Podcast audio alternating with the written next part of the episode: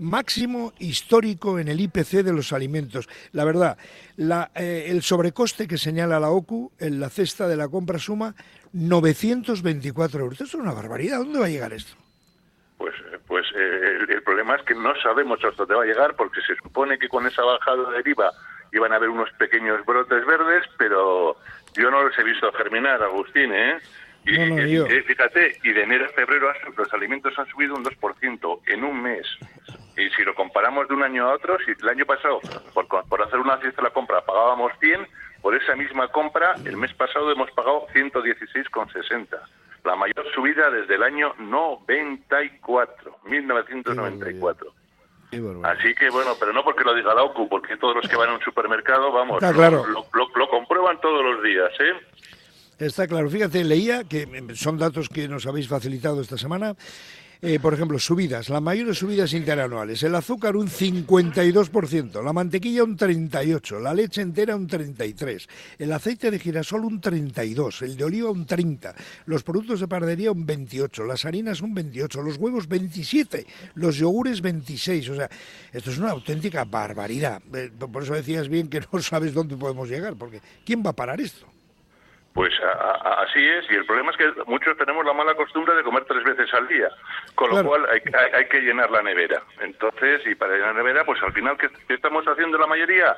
Pues buscas otro tipo de supermercados más baratos, eh, buscas las ofertas, coges marcas blancas, en algunas casas pues han dejado empezar a dejar de comer tanta carne o tanta pescado, pescado buscando otros productos más, más baratos, pero fíjate que la anchoa entró el otro día a 1,5 en Ondarroa y se está vendiendo a 8 o 9 por ahí todavía, hoy. O sea, de, 1,5 a 8, es decir, un 400% más cara. Es decir, eh, eh, por algún sitio, todas esas subidas en la distribución, por algún sitio salen. El problema es que los paganinis somos los últimos de la cadena, que somos nosotros. y nos gusta comer todos los días, por desgracia.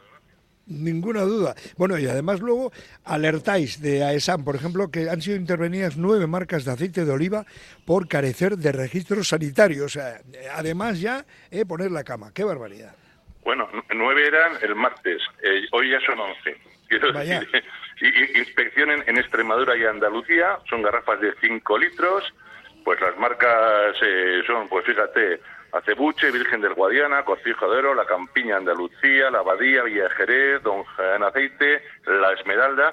Y básicamente, pero claro, también hay que ver dónde se venden. Pues mercadillos, gasolineras, almacenes de distribución. Claro, son Así salió el colza también, ¿eh? Así salió el colza también.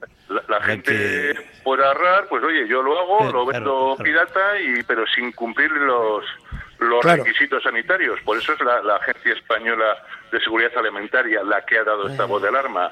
Así que nada de comprar garrafas de aceite de 5 litros en un sitio que no pues que no sea legal. Mm, así que mirar si tiene esa etiqueta porque luego al final el problema es para nuestro para nuestro cuerpo, para nuestro estómago. Mm. Como decía Butarito, ojo al dato. Cambiando de argumento, eh, dos de cada tres adolescentes admiten que el uso de Internet tiene efectos negativos sobre ellos, pero lo siguen usando.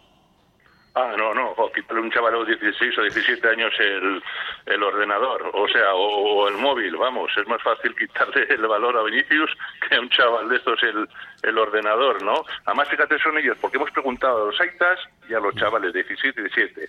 Hombre, no, no coinciden el tiempo, los, los aitas pensamos que usan menos tiempo, pero los chavales reconocen que usan más tiempo, ¿no? El ordenador, pero dos de cada tres tienen problemas para conciliar el sueño, cambios de humor, ansiedad, un tercio siente a veces aislamiento social porque solo está metido en Internet. Podemos hablar que un 31% ha sufrido acoso escolar o ciberbullying, ¿no? Y sobre todo otro tipo de, de cuestiones. No olvidemos que estamos hablando de chavales de 16 y 17 años que algunos acceden a pornografía no deseada, un 12%, hacen compras sin querer o activan servicios de pago online, lógicamente a, la, tarjeta de crédito de Aita Macho, un 8%, les pueden robar la identidad online, ciberpiratería, hackers, y otra cosa muy preocupante, un 5% y entra ya en juego y apuestas online. Estamos hablando de ludopatías de chavales de 16 y 17 años, ¿no? Más luego esos intercambios de imágenes de pues un de unos amigos unas situaciones incómodas que luego también genera problemas y denuncias, protección de datos. Deberían tener más cuidado, los chavales deberían tener más formación, deberíamos estar encima de ellos, porque fíjate, hemos hablado de pornografía, apuestas, eh, eh, contrataciones online, y ojo, pero quitar el móvil a un chaval pues es una cosa... Sí, sí, lo que decías de Vinicius está muy bien la comparación. Bueno, eh, cuidado, los adolescentes reconocen que se conectan a Internet, ojo al dato, 170 minutos al día entre semana y 213 los fines de semana. O sea, una, una locura. ojo, más te dicen que sí, que solo tienen una cuenta. No, no, tienen más de una cuenta muchas veces. Claro. Casa dice, no, no, esta es mi cuenta de correo, pero tienen otra, pues para bromas, para juegos, para ese tipo de cuestiones. O sea, están aprendiendo a burlar un poco la, vigilancia paterna. Y eso, pues hombre, no, no, no es bueno. Siempre, eso lo hemos hecho todos, intentar burlar un poco a los aitas, ¿no?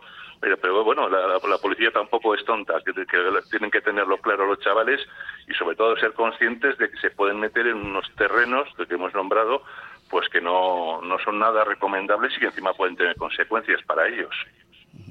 Yo creo que aquí hay un aprovechamiento de los eh, críos, chavales, como quieras llamarlo, de la juventud, hacia los padres. Porque los padres quizá tampoco estemos preparados para saber lo que están haciendo los hijos en esta técnica. No, pero sí, a ver, sí, muchas veces estamos con ellos en la calle cuando son pequeños para que no nos molesten es dejarse el móvil, ya, esa es la primera de cambio.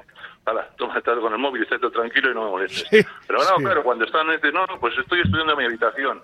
Y tú, pues al principio, pues confías en tu hijo, pero tú no sabes qué está haciendo tu hijo con el portátil. Es que, que, tienes que estar sentado, pegado cara a cara con él de tres horas a ver si está leyendo el marca o está estudiando. Y de ahora de leer el marca, no, no meterte en otros charcos, fíjate, ¿eh? Pero entonces, o, tienes una relación y eres consciente, o pones algún tipo de, limitaciones, de controles parentales que se llaman, pues como una televisión para que no se vean ciertas páginas. o clave, lo que fuera, e, Exactamente.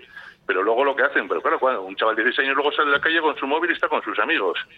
Y a partir de ahí, pues eh, al, campo no podemos ponerle puertas, por desgracia. Podemos hablar de los problemas, pero que los chavales pues los asuman, los vayan asumiendo.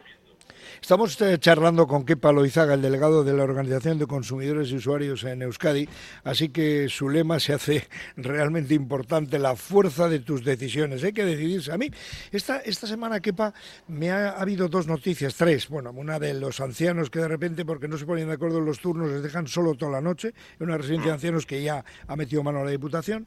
La segunda es, y tengo que dar la enhorabuena a la Guardia Civil por desmantelar esa red de prostitución, 13 detenidos ya en Roza, eh, les tenían unas condiciones absolutamente inhumanas y hay que decir a los puteros, a la gente que va de putas, hay que decirle que, hombre, que por lo menos, si, si no está prohibido, que no escojan a las más, eh, no sé, tiradas, por decirlo de algún modo, porque les tienen drogadas, etcétera, me pareció terrible. Y la tercera, sobre la que quería comentarte más directamente, Kepa, hace referencia a una noticia que no entiendo. Dice, el 22% de las mujeres que tuvieron una cita por Tinder sufrieron violación, violencia física, etcétera y tal. Si esto es así, ¿cómo no han cerrado Tinder ya?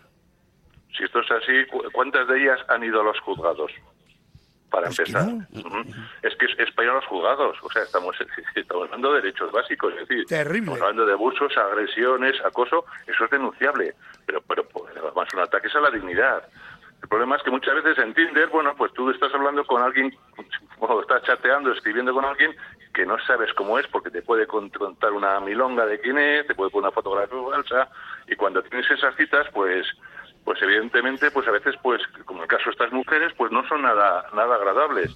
Pero lo que hay que hacer es aquí tolerancia cero. Esto se denuncia. Absolutamente. Absolutamente. Y, luego, pues, y que luego legalmente, pues ese tipo de páginas se cierran, que todos estos datos trasciendan a... Tienen que trascender todos estos datos. Claro, quedas con un desconocido, bien, vale, ya lo sabemos, lo de Tinder, no tiene por qué ser peligroso, vale, de acuerdo, porque yo puedo poner, eh, me meto yo en Tinder, imagínate, y pongo la foto de Richard Gere o pongo la foto de, no sé, un tío de estos bazao y tal, y luego resulta que dice, pero eres tú, sí, no. bueno, eso puede pasar, lo que no puede pasar es lo que han denunciado. 22%, casi tres mujeres de cada diez O sea, son eh, maltratadas, violadas, tal, en la cita a través de Tinder. Si esto es así, como decía Kepa Loizaga, uno, denuncien y dos, cierren esa página. Si esto es así, o sea, esto tiene muchísimo peligro, eso está claro. Y no, y, no volver a entrar y corran la voz, oye, cuidado que en estas páginas, y al final, claro. si, si nadie acude a ellas, se cierra, se cierra el asunto. ¿Mm? Bueno, y terminamos con una noticia que me ha llamado también la atención, mucho más leve, ¿no? Pero eh, la organización Ocupa País Vasco, es decir, lo que tú llevas en tu mano, Kepa, pide a los partidos políticos mejoras en las políticas municipales de protección de los consumidores. Sí, porque eh, tenemos una ley de, protección al consumidor en Euskadi que es del 2003. O sea, ya en 20 años, fíjate, se ha cambiado esto, todas las contrataciones por Internet, todo cómo, cómo cambia el comercio. Eso hay que actualizarlo. Sí, sí que están en el Parlamento, querían haberla sacado, pero bueno, ya vamos para 20 años, ¿no?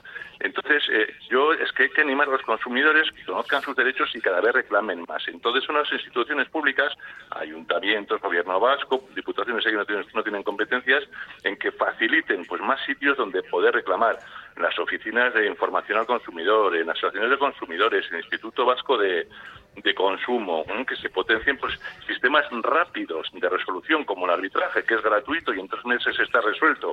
Si esto lo llevas al juzgado, pues pueden pasar tres, cuatro años y encima tienes que gastar un abogado. Vamos a, potenciar que los consumidores pues podamos ejercer nuestros derechos pues de un modo ágil, rápido, barato, lo cual nos da pues mayor confianza en el, en el sistema. A ver si es verdad. Bueno, por cierto, yo voy a poner una queja un día de estos porque el otro día me pusieron una sanción eh, con el coche para una cosa que textualmente cita la DGT, que no, que no es así, he protestado, tal, y caso mismo, por ejemplo te pone, no, agente 134. Entonces dices, ¿quién es el agente 134? Que, no, no, protección de datos. Yo, coño, él sabe quién ah, soy yo. Ah, claro. No, pero tú vas al juzgado y cuando viene la archaña, a gente tal y a gente cual. O sea, no, no se dan esos, esos datos de, las, de ellos. Es exactamente. Te podrás quedar con su cara como mucho, pero más que eso no te va...